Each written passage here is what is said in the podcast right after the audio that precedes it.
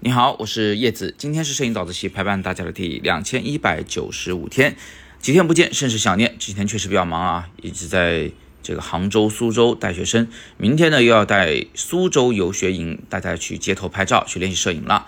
今天我先给大家秀一张我们在杭州游学营里我带学生拍摄的一个小局部小场景，好不好？那首先呢，我们看看这个场景啊，这是在杭州的法喜寺里边。我们正沿着木头的那个风雨廊桥往山上爬，爬到这个一半的时候呢，我就给学生们说：“我说你看那个门洞，那里边有那个大殿的温暖的黄光，你们试试拍这个门洞。”同学们就开始拿起手机相机开始拍摄。这个时候呢，就出现了很多细节，我就一个一个跟他们分析。首先呢，这张照片很显然是要做一个框架构图，对吧？那我们用白色的门框做一个画框，框里面是一个世界，框外面是一个世界。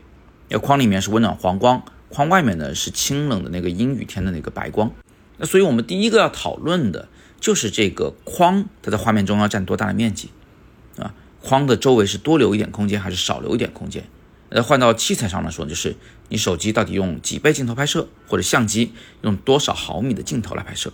因为同学们是有用相机有用手机的哈，所以两种操作我都会提到。但是呢，就是其实器材不是最重要的事，最重要的还是。画面的内容本身，对吧？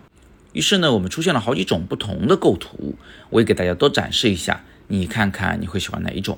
首先呢，是门框最小的版本，这种版本的拍摄啊，就是最大的问题是人比较小，就是那些香客们在那儿啊拜佛的时候，那个姿势呢可能不是很明显，但是它有一个好处啊，就是它可以多交代点环境。如果你往下拍，多拍一点下边呢，你可以拍进两个石狮子；你往上多拍一点呢，能拍到一个红灯笼。再往上就不行了，上面是房顶了，可能拿进来就不那么好看了。主要是个礼佛的众生相，这个主题呢，它就变得太模糊、太不可见了。或者呢，我们就放大一点来拍，让整个门洞啊充满整个画面。当然不能真的充满，因为它左右两侧还得留点黄墙，它这个门框才是个完整的门框。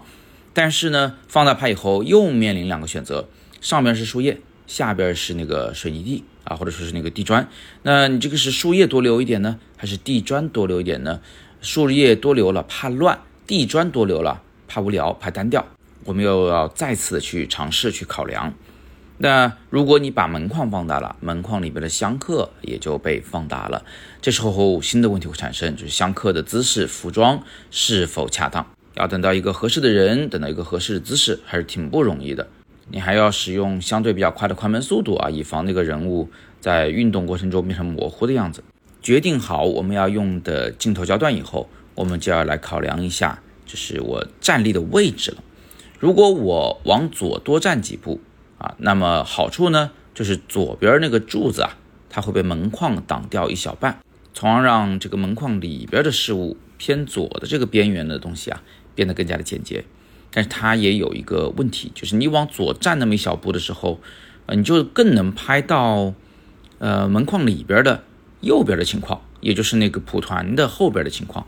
那后边可是站了很多人的，那人越多，整个画面就越杂乱，越不好控制。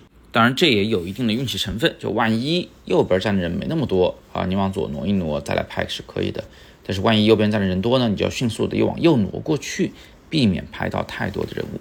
经过几次调整以后啊，经过耐心的等待以后，很多同学啊都拍到了自己满意的画面。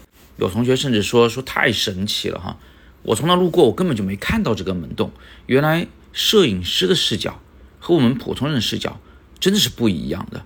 如果不是学摄影，我真的不会这么仔细的去观察这个世界。